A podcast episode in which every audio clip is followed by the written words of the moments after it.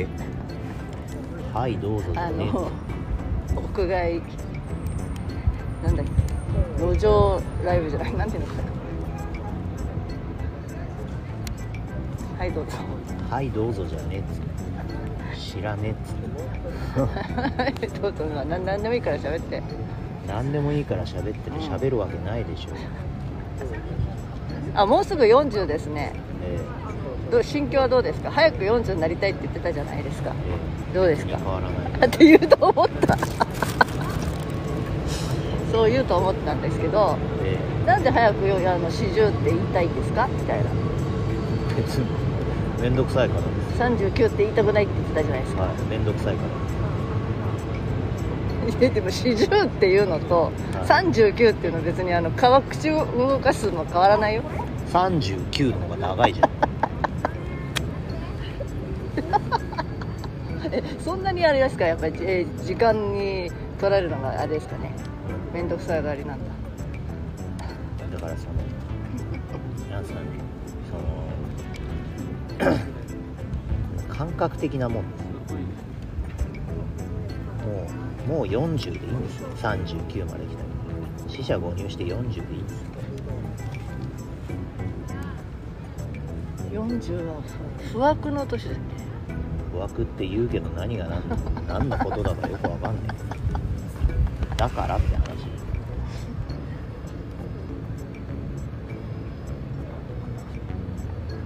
まあそうやって見られないよね。40歳に見られないよね。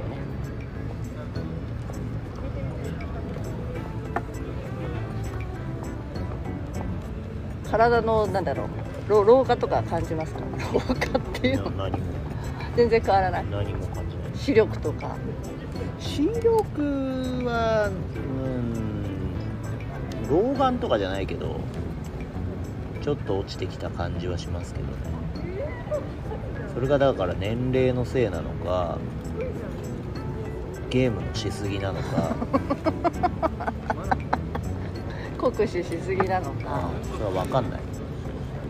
だってその単純なそのスプリットテストできないわけですよ、はい。僕がもう一人いて、はいはいはい。全くスマホをいじらなかった僕が40歳になるのと、はいはい。はいスマホをいじりまくってる僕が40歳になるのは比較ができないですから、まあ、でもよく私が言われたのは、まあ、暗いところで本を読んだりやつと勉強をしすぎるとなんか目が悪くなるからなんか目悪くなるのは勉強した証みたいなね。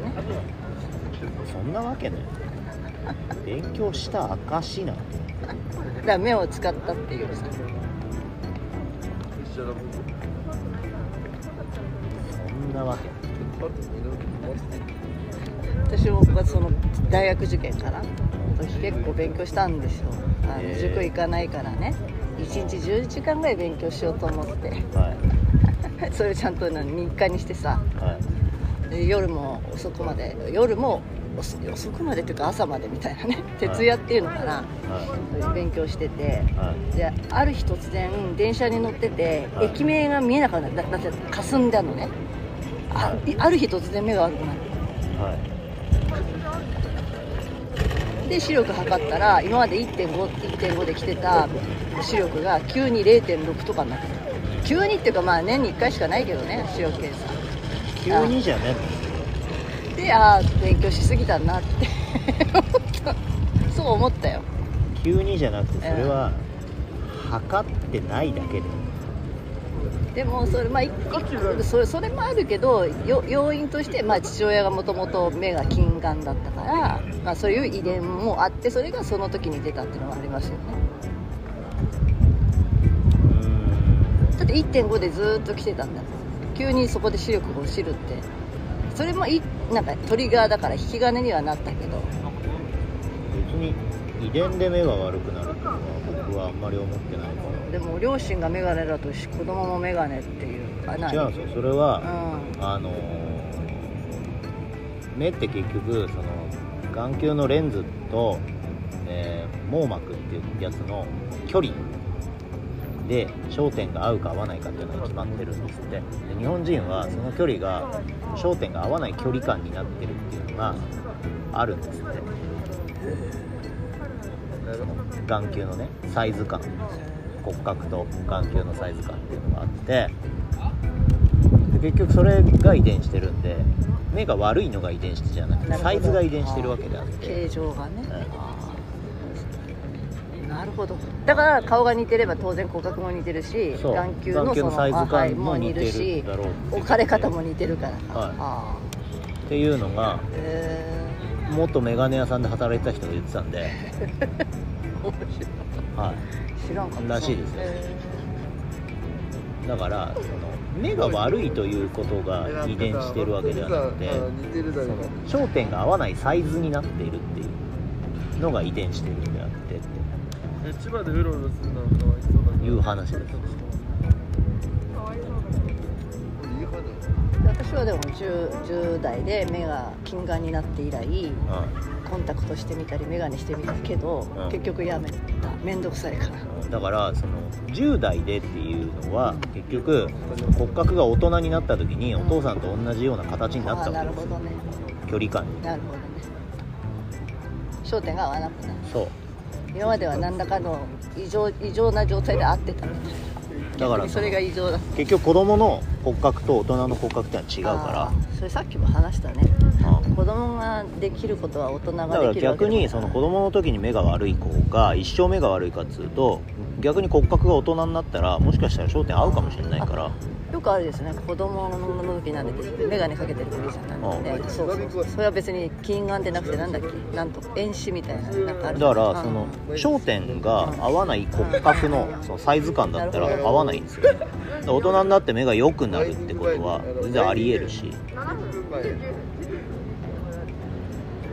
視力は落ち視力はちょっと落ちたかなぐらいな。視力はちょっと落ちましたね。ただそれがその夜中働くようになったからとかそういう要因もあるかもしれないから一口になんかそういう、まあ、現実として目は悪くなってるけど。まあでもまあねそれは耳だと目だの衰えてくもんだからね。まあね。老眼になったり耳が聞こえない100歳超えたおばあちゃんとか耳元ででっけえ声で喋んないと聞こえなかったりするからまあまあその加齢とともになってくんだろうけど。私も耳が聞こえるさああなたの場合は違う理由だと思いますけどね。何それ？え？違う理由？え。どういう理由？目はもともと悪い。まあそれはいいと最近もう本当に耳が悪い。違いますそれそれ何？はあなたの場合は音は入ってると思いま聞いてない。すはい。聞こえてない。はい。もうその情報を脳が処理してないんですよ。いやーあのある一定のラインの音が聞こえないんだよだからだってモスキート音とか聞こえないっていうのはあるじゃん。でも普通の人間の会話が聞こえないとしたらそれは聞いてないんです。あなたの脳が処理しようとしてないってことです。あじゃあもうこれは老化ではないと。老化ではないですね。もともとだと。ある意味。脳の情報処理の問題だと思います。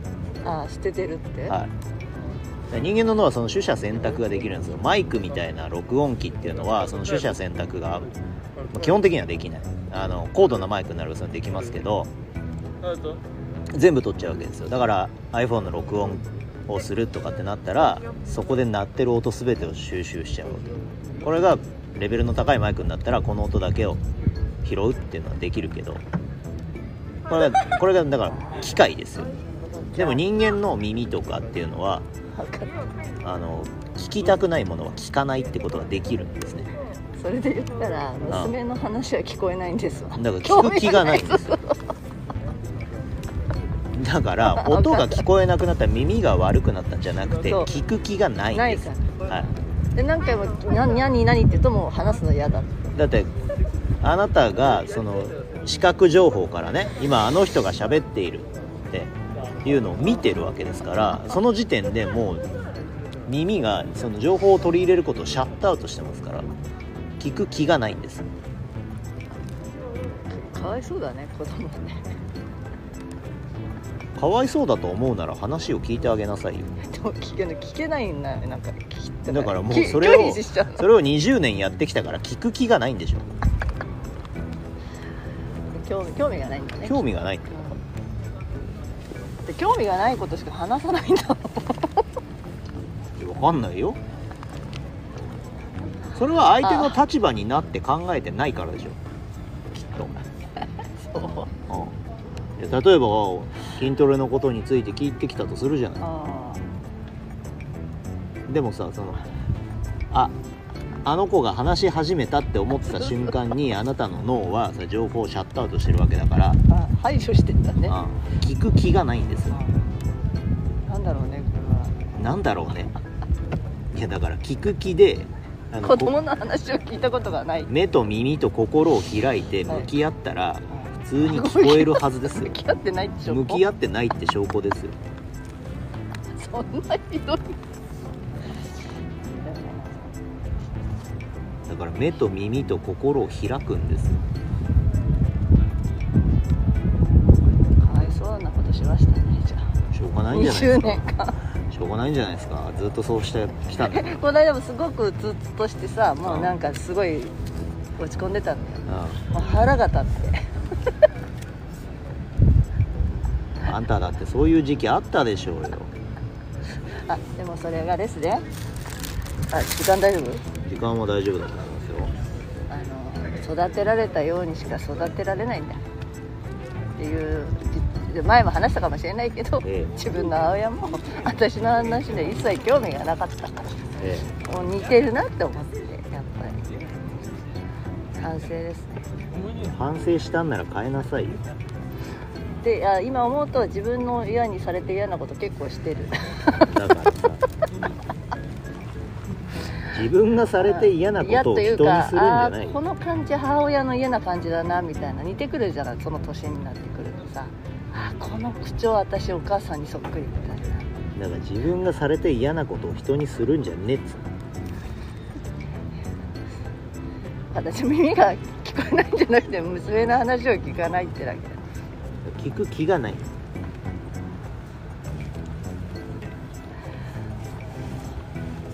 耳が悪くなったんじゃないの。基本家族に興味がないから。ねうんで特にあなたはそのなんですかね。その周りの情報をそ、えー耳から取り入れるタイプの人だから。だから情報をシャットアウトしないと疲れちゃうっていうことがあるじゃないですか。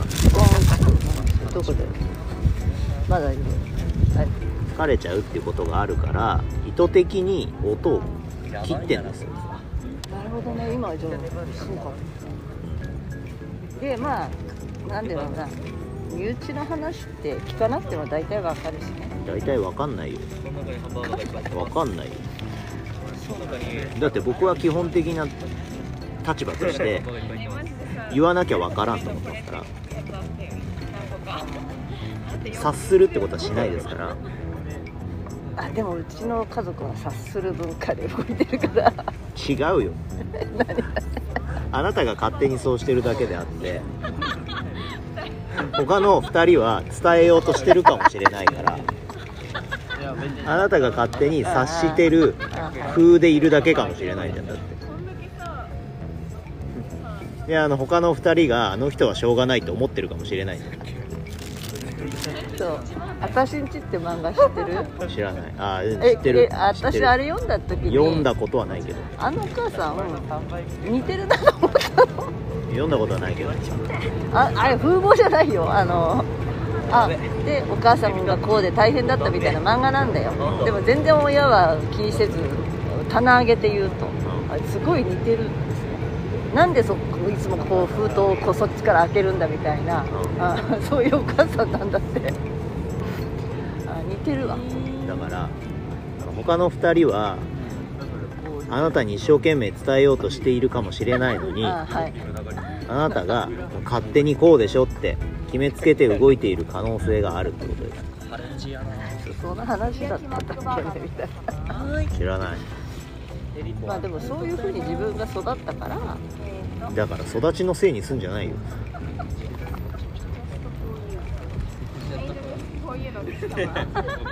じゃあ私は本当に家族の。話を聞いてこなかった悪いひどい親だねそうだと思いますよ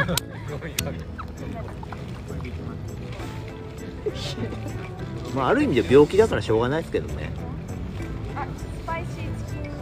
でも病気のせいにすればいいんですよ病気になっちゃったわけよ。だから病気のせいにすればいいんですよ。そうだから一生懸命そうしようと思ったがあまりに病気になっちゃったの。はい家族のためにご飯作ろうとか。まあ現実的にね。そうそうそうそうそう。そうだからやっぱこれは自分を守る手段なんだと。うそうじゃない。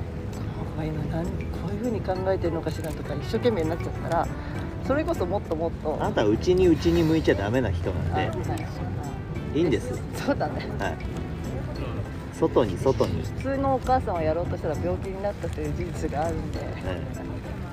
外に外に行けばいいんですよはい。あなたそういう病気の人ですから。外に行ってしまうっていう病気の人ですから。糸の切れたタコみたいな状態になってますからね。手綱のない馬みたいになってますから。それ本当に。どうしようもないじゃん。どうしようもないですよ。ひどくない？じゃあ私はどうしようもないお母さんなんかじゃあまあ本当はタイトル変えた方がいいかもしれないですね。いやわかんないけどね。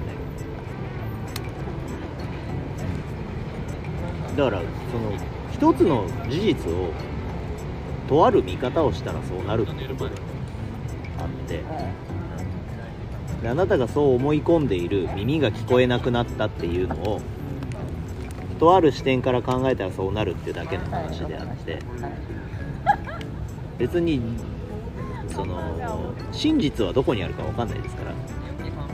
あなたが耳が聞こえなくなったと感じているのは事実ですけど。真実はどこにあるか分かんないから。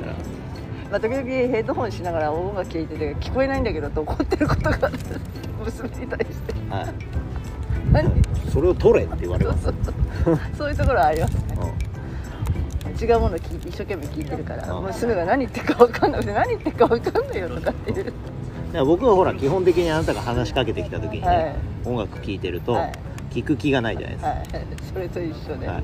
しょうがないな聞こうかなと思った時だけその耳を開きます。この件に関しては聞いてあげようかなっていう時だけ耳を開きますけど。後のことは大体大体何言ってるか後のことは大体何言ってるか分かんない。はい、一生懸命ちゃんとこう聞いて解読してあげようってなった時だけ耳を開きますけど。じゃあ40歳のお誕生日前に、はい、はい。耳は聞こえなくなってきたっていう話でまあそれはあなたの場合ね。僕は目が悪くなったってだけです。はい。じゃあまた、はい。はい